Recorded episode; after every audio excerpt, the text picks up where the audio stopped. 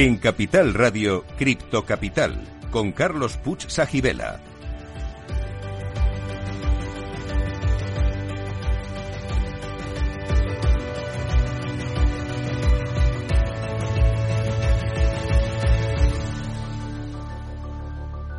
Saludos a todos los criptocapitaleros. Para vosotros es este programa el primero de la radio española que te cuenta lo que nadie te está contando sobre la tecnología blockchain y el mundo cripto. Estamos aquí para informar, formar y entretener, y si es posible, todo a la vez.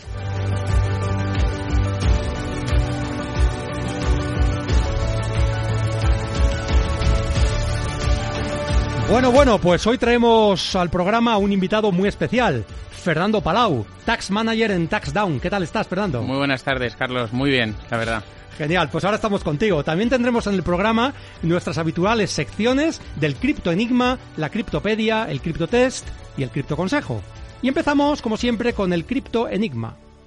Y eh, hoy consiste en qué es un smart contract en el mundo de la blockchain y para qué se utilizan principalmente. Bueno, en español estos son contratos inteligentes. Resolveremos el, enigma al final del programa, pero solo si sois buenos.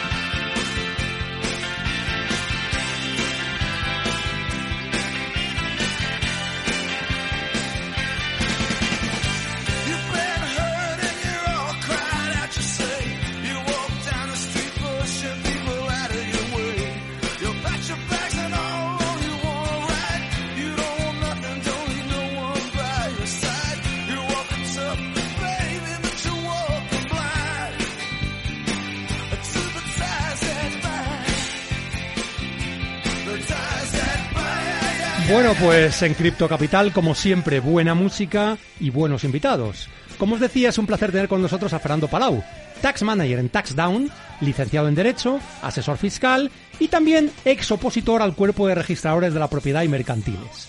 Bueno, ¿me dejo algo, Fernando? No, no, no te dejas nada.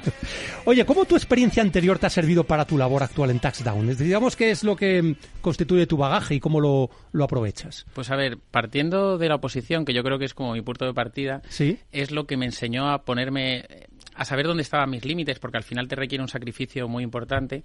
Y luego ya con mi experiencia laboral te das cuenta de que al final lo que te va dando los años es la capacidad de resolver determinados conflictos, porque el aspecto técnico lo vas adquiriendo y lo tienes, pero sí que es verdad que lo importante es saber resolver problemas que te van llegando. Entonces yo creo que esa es la parte importante de la experiencia. Ahora también te, te, te quiero decir que cuando llegué a TaxDown yo siempre pongo un ejemplo, que es lo que hablo con mis amigos, que era como pasar de un Nokia a un iPhone.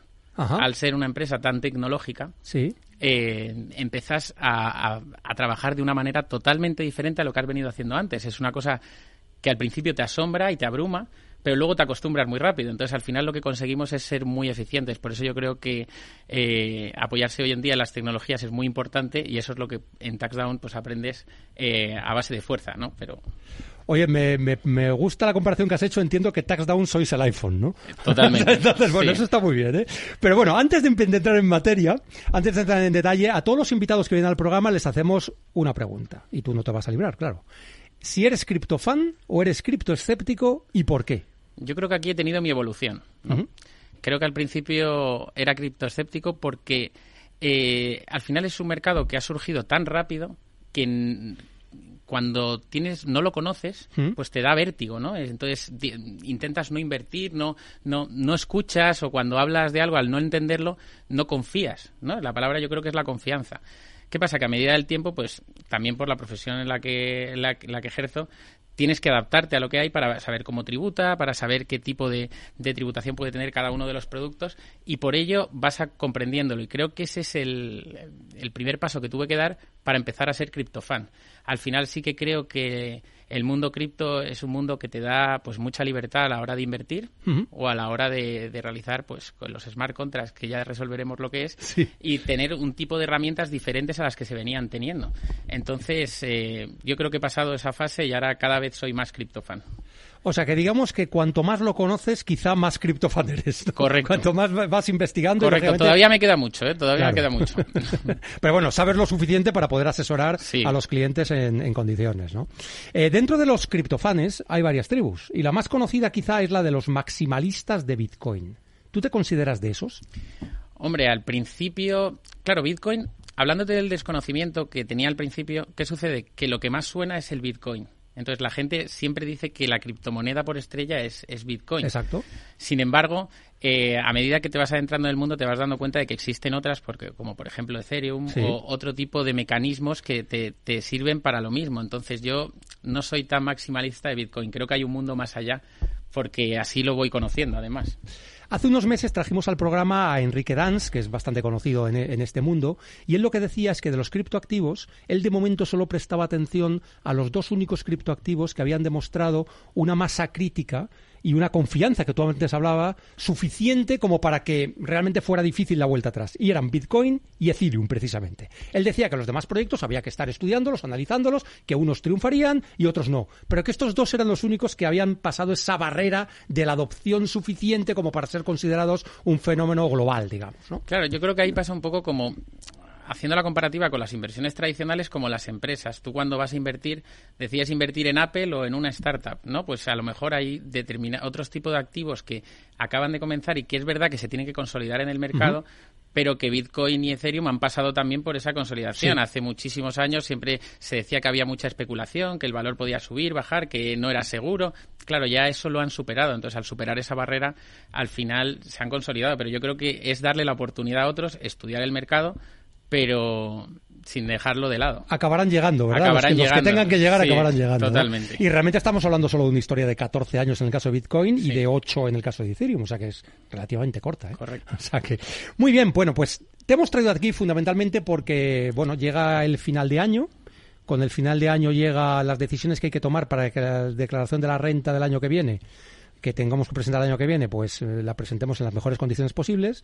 Y en TaxDown habéis publicado, entre otros mm, documentos, una guía para poder deducir o compensar, mejor dicho, pérdidas con ganancias en las inversiones.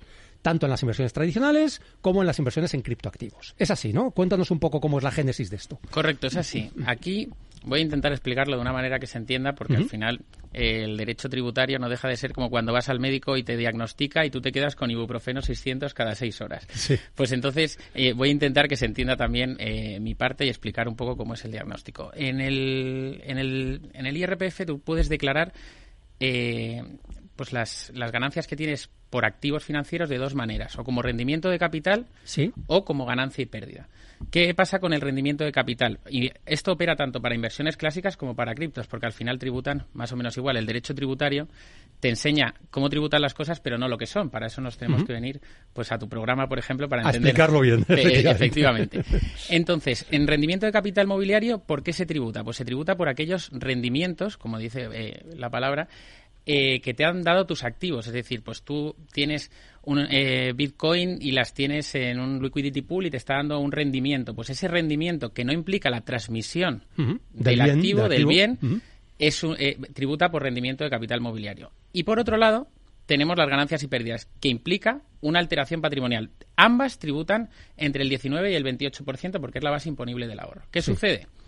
Que entre una base, un- los rendimientos de capital mobiliario y las ganancias patrimoniales se pueden realizar compensaciones, pero no al 100%. Es Ajá. decir, si yo gano eh, 10 euros, por ponerte un ejemplo, rendimientos de capital mobiliario, y pierdo 900 en ganancias y pérdidas, solo voy a solo voy a poder compensar la pérdida de ganancias al 20 o sea, en función del 25% de esos 10 euros que he obtenido de rendimiento, Ajá. que serían 2,5 euros. Eso es lo máximo que yo podría compensar. Lo máximo entre base, o sea, entre, entre cajones, por así decirlo, Bien. entre rendimiento y tal. Ahora, si tú, por ejemplo, en ganancias y pérdidas has tenido 10.000 euros de ganancia y 20.000 de pérdidas, te podrías poner la pérdida al completo. Siempre que sea en el mismo año. Entendido.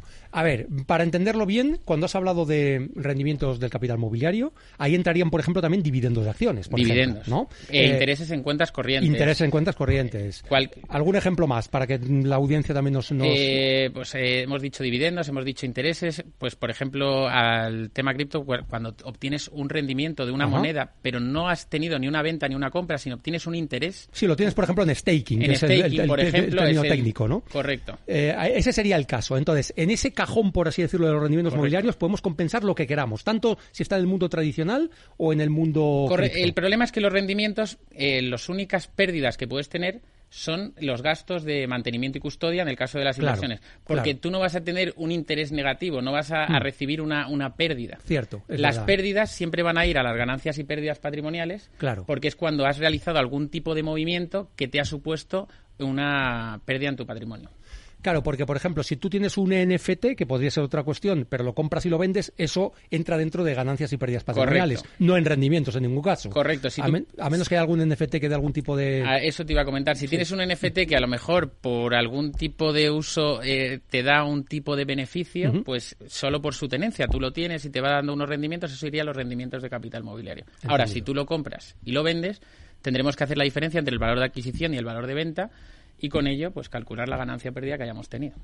Yo creo que ha quedado muy claro. O sea, en resumen, ganancias y pérdidas van por un lado, rendimientos van por otro. Entre los dos cajones solo te puedes compensar el 25%. Correcto. Y en cambio, en el mismo cajón Todo. te puedes compensar todo, en caso de que tengas pérdidas. Lo que pasa es que en rendimientos va a ser raro que tengas pérdidas, solo comisiones, fees, ese tipo de cosas. Y en cambio, en ganancias y pérdidas patrimoniales depende de lo que compras o vendes, ¿no? ¿Para qué sirve la planificación fiscal aquí? Pues si tú has visto que vas a tener muchos rendimientos, muchos dividendos, puedes plantearte el vender determinados activos que sabes que te van a dar una pérdida porque crees que no se van a recuperar a largo plazo y te, te compensa deshacerte de ellos, pues puedes compensarlo tanto con las ganancias que hayas obtenido, no solo de acciones, porque ojo, en ganancias tenemos que tener en cuenta que también podemos incluir, en ese cajón se incluye, por ejemplo, la venta de una casa. Claro, claro, que es una ganancia patrimonial. Claro, no, Ujú. no, no va por un ter- determinado tipo de activo, sino es todo aquello que sea ganancia y pérdida que vaya a la base imponible del ahorro, como las inversiones o la venta de un inmueble, todo aquello que derive de una transmisión, básicamente, eh, se puede compensar entre sí. Entonces, tú puedes, a final de año, ver qué te compensa más si realizas la venta para compensar esa pérdida con una ganancia que esperas obtener o porque has tenido muchos rendimientos y también decides pues mover un poco tu patrimonio con el fin de que el hachazo fiscal sea lo menos posible. Quien dice la compra-venta de un inmueble podría ser de un automóvil, que, que incluso podría haber pérdidas ahí o habría... Sí, el problema es que para las ventas de segunda mano tenemos que tener en cuenta que la agencia tributaria barre para su terreno y Sí. solo, te, de- solo te obliga a declarar la ganancia y no te deja declarar la pérdida. Ah, amigo. Entonces, Eso es interesante. Claro, entonces hay determinados, o sea, dependiendo del tipo de transmisión que realices, Mm. sí que te dejan incluirla o no. Por ejemplo, eh, es muy común eh, también en el mundo en el que estamos ahora, en las apuestas deportivas, pues Sí. solamente tienes, o sea, tienes obligación de declarar las ganancias, pero la pérdida en apuestas deportivas no puedes declararla. La agencia tributaria no la, no la reconoce. Fíjate, esto yo lo desconocía. Yo creo que a lo mejor parte de la audiencia también. Es decir, si yo vendo un inmueble y tengo pérdidas en la venta del inmueble, no puedo, de- no puedo deducirme esas pérdidas. Si tienes pérdidas de la venta de un inmueble, sí. En la venta de un inmueble En la sí. venta de un inmueble, En la venta sí. de un automóvil no. No. Y en la venta de una joya Eh, tampoco. ta- tampoco. Y Si es de segunda mano, no. Si es, por ejemplo, de oro, porque estás como comerciando con el material, ahí sí que podría ser. Vale. Es- es- O sea, hay- por eso es del- muy importante en el derecho tributario eh, determinar qué tipo de transmisión estás realizando. Qué tipo de acto, por así decirlo, estás realizando para saber eh, dónde catalogarlo y ver si te puedes compensar las pérdidas o no. Y entonces, ¿qué, digamos, ¿qué mundo se abre con los criptoactivos? Que antes sí que no había criptoactivos, no existían estas posibilidades de poder compensar pérdidas y ganancias. O sea, algunos ejemplos o, al- o- o alguna casuística que nos puedas eh, ilustrar para que las personas que a lo mejor tengan este tipo de inversiones se les encienda la bombilla y digan, pues igual es bueno tomar ahora estas decisiones de vender X criptoactivo que yo tengo y poder incluir esto como pérdida. Pues a lo mejor durante el año, porque al final hay que tener en cuenta que la declaración de la renta lo que graba es un año natural, en Sí. este caso 2023. Y a lo mejor durante 2023 tú eh, has tenido, ya sea una serie de rendimientos o por tu operativa financiera, has obtenido muchas ganancias patrimoniales y sabes que tienes otros activos que no te han sido tan fructíferos, entonces puedes optar por venderlos Sí. a pérdidas, porque sabes que has perdido con respecto al valor de adquisición, con el fin de compensar esas ganancias que puedes tener. Porque en el caso de este tipo de activos, ahí sí que no hay ninguna limitación. Es decir, todo criptoactivo que yo venda a pérdidas, esas pérdidas van a contar si lo puedo demostrar, lógicamente. Correcto, siempre y cuando puedas demostrar eh, en contraprestación al valor de adquisición, podrás eh, compensártelas. Igual que con cualquier, activo financiero tradicional, ¿no? Igual. Yo vendo acciones, vendo un fondo de inversión y si pierdo, pues lógicamente eso es una pérdida que puedo. Efectivamente, pero siempre y cuando la materialices, porque hay que tener en cuenta que mucha gente nos pregunta que ha invertido pues en Bitcoin o en un fondo de inversión y dice, oye, es que eh, invertí 5.000 euros y este año mi posición vale 2.500. Sí. Vale, pero por la mera tenencia no se tributa. Se tributa en cuanto vendas o, o sea, y obtengas una ganancia o una pérdida. Pero por tenerlo, aunque haya disminuido el valor, hasta que tú no realices algún tipo de acción, no tienes que declararlo en la declaración de la renta, independientemente de que haya que declararlo en otros modelos. Sí, pero eso es otro tema. Eso ¿no? es otro tema. No entra en, la, en el IRPF, digamos. Exacto. Eh, o sea, resumiendo, si yo tengo un Bitcoin en una billetera, en un wallet, un exchange o donde sea, y a pesar de que ha perdido valor, imaginemos que ha perdido valor, yo no vendo ese Bitcoin, no lo convierto en otra cosa, ya sea en una moneda estable o, en, o lo paso a euros otra vez, eh, en ese caso yo no puedo deducirme ninguna pérdida, porque no, no, he vendido el Bitcoin. Correcto. No has vendido el Bitcoin, no te ha generado ningún rendimiento, eso no lo declaras en renta, no te puedes ni declarar la pérdida ni, ni una ganancia en el caso de que, la, de que la tuvieras. Pero es parecido a lo que pasa con las acciones. Si yo tengo una acción de Apple y Apple se pega la castaña y tengo pérdidas latentes, esas pérdidas es como si no existieran. Hasta que no venda la acción de Apple. Correcto, hasta que no la vendas es como si no existieran. Vale, entonces digamos que la decisión que habría que tomar es de la cartera de criptoactivos que tengo, cuáles, eh, digamos, han ido mal y me pueden compensar tomar la decisión de venderlos hoy para poder deducir esas pérdidas el año que viene. Correcto. Bien, pero ahí hay algunos matices, ¿no? Está la regla famosa de los dos meses. Efectivamente. Entonces, cuéntanos qué es esto de la regla de los dos meses y el impacto que tiene en nuestra, en nuestra declaración. Vale, la regla de los dos meses, para, para que nuestra audiencia nos entienda, hay que comentarla desde el punto de vista de para qué se crea. ¿no? Yo siempre creo que es la mejor manera. Entonces, esto se hace porque hay eh, determinados inversores que no querían deshacerse de sus posiciones. ¿Qué sucede? Que como, como estábamos hablando, ellos en previsión de que iban a tener muchas ganancias y de que el valor de cotización de esos activos estaba por debajo de lo que les había costado, decidían a final de año proceder a su venta y eh, que el 1 de enero volver a recomprar esas, esas para darse la pérdida patrimonial. Como ha estado más bajo, lo vendo, me lo vuelvo a comprar y me puedo dar la pérdida que tenía. ¿Qué hace la agencia tributaria? Pues crea una norma que dice que en valores homogéneos, es decir, valores iguales, por ejemplo, acciones de Repsol, o, en el caso de fondos eh, que tengan el mismo ISIN, sí. Eh, no puedes realizar la recompra de esas acciones en los dos meses siguientes a los que hayas realizado la venta, porque si lo haces no te puedes dar la pérdida. La pérdida te la podrás dar cuando vendas el paquete de acciones correspondiente, pero no si recompras. Entonces, mucha gente también nos dice, bueno, pero si yo vendo a 30 de diciembre, ¿cómo lo sabe la agencia tributaria? Porque al final la renta se presenta a partir de abril del año siguiente. Entonces, ya a los dos meses sabes si han, pasado. Claro, ya saben si han transcurrido o no, con lo cual Entendido. es muy importante. Eh, con los cripto, con las criptomonedas hubo una duda el año pasado y, y hubo mucha doctrina al respecto de si entraban dentro de esos valores homogéneos o no, amparándose en una consulta de la agencia tributaria. Lo que tenemos desde TaxDown es que eh, las criptomonedas no entrarían dentro de esos valores homogéneos, pero sí algunos criptoactivos, porque se pueden considerar como un valor homogéneo. Al final la criptomoneda no es valor homogéneo, es homogéneo porque es Bitcoin, pero no es un valor, es una moneda. Sí. Y entonces ahí es donde está la... Está el matiz, ¿no? Claro, el matiz. Ahora, que la agencia tributaria pueda cambiar el criterio, pues eso siempre nos puede pasar. O sea, a día de hoy, si yo tengo un Bitcoin y lo vendo el 30 de diciembre con la idea de recomprarlo el 1 de enero, me puede dar problemas a la hora de deducir pérdidas. No está garantizado que yo pueda eh, darme esas pérdidas. Con lo que tenemos ahora, te las podrías incluir, pero no está garantizado, porque no hay ninguna consulta que nos ampare al respecto. Y al final el problema del mundo Bitcoin es que ha avanzado muchísimo más rápido que la legislación. Entonces, nosotros como fiscalistas lo que tenemos que hacer es, vale, ¿dónde...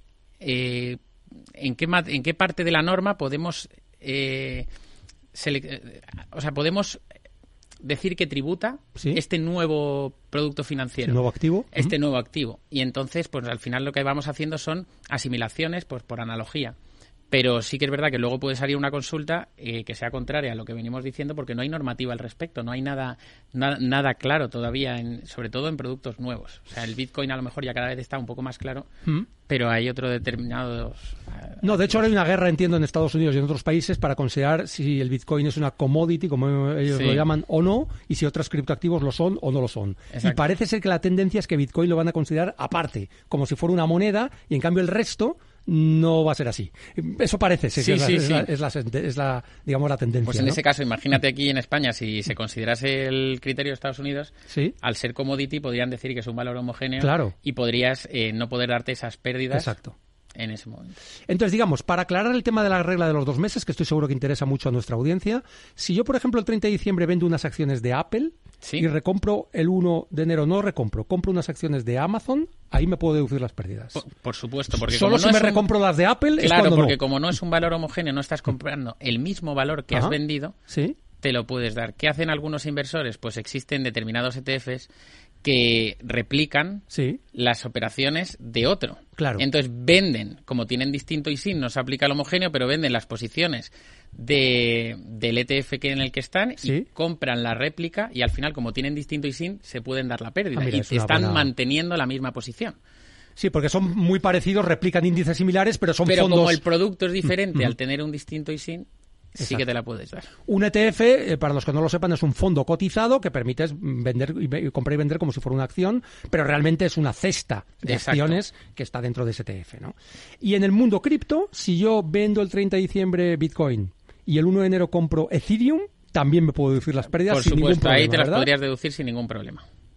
Es que, claro, puede haber estrategias también en las que hay bastante correlación entre los movimientos de una y de otra, realmente entre Bitcoin y Ethereum en concreto, y por lo tanto, pues la gente seguramente eh, podría esperar dos meses a- teniendo Ethereum en su cartera y a los dos meses volver a comprar Bitcoin. Por o sea, supuesto. esa maniobra la podrían Es hacer. verdad ¿no? que, como te decía, en criptomonedas eh, sí que se permite la regla de los dos meses, o sea, sí que puedes comprar Bitcoin y vender Bitcoin. El problema es que eh, no es una cosa que esté al 100% garantizada, que siempre pueden cambiar de, el criterio.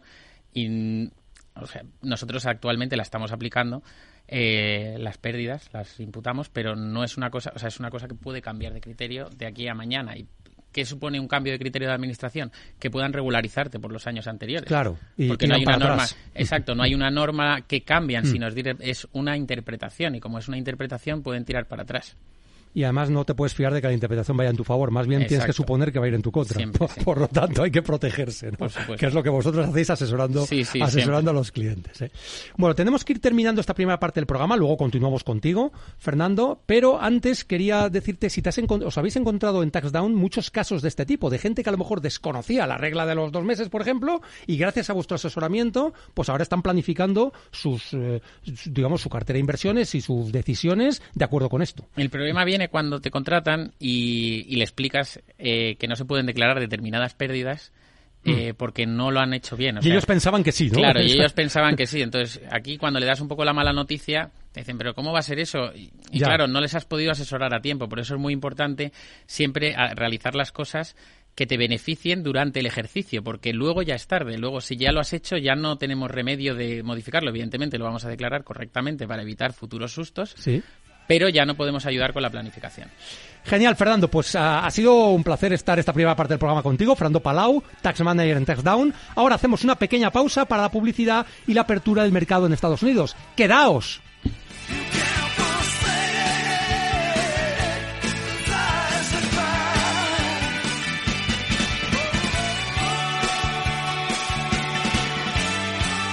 En Capital Radio, Cripto Capital. Para personas inquietas, Capital Radio. Este es un mensaje para todos los oyentes de radio y es solo para decir gracias. Gracias por dedicarnos tres horas cada día. Gracias por escucharnos en casa, en el coche, en el trabajo, en un móvil o donde sea, en directo o en podcast. Gracias por tu fidelidad, porque gracias a ti, la radio sigue siendo un gran medio, el más creíble, en el que más confías y el que mejor te informa y entretiene. El medio del día a día, de la actualidad al instante y que te acompaña siempre estés donde estés. Radio Value, la Asociación de Radios Te da gracias a ti. Capital Radio. Siente la economía. Madrid, 103.2 FM. Capital Radio.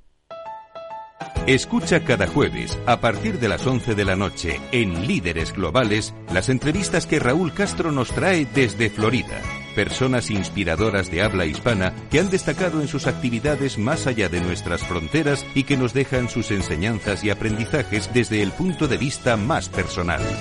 Líderes Globales, con Raúl Castro, en Capital Radio.